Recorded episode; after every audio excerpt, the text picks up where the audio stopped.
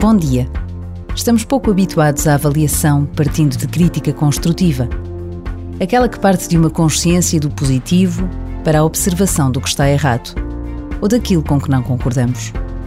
Precisamos de trabalhar a nossa capacidade de ver o bem.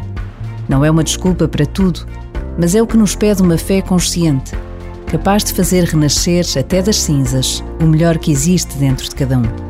Por vezes, basta a pausa de um minuto para tomarmos consciência do que Deus nos pede a cada dia que passa.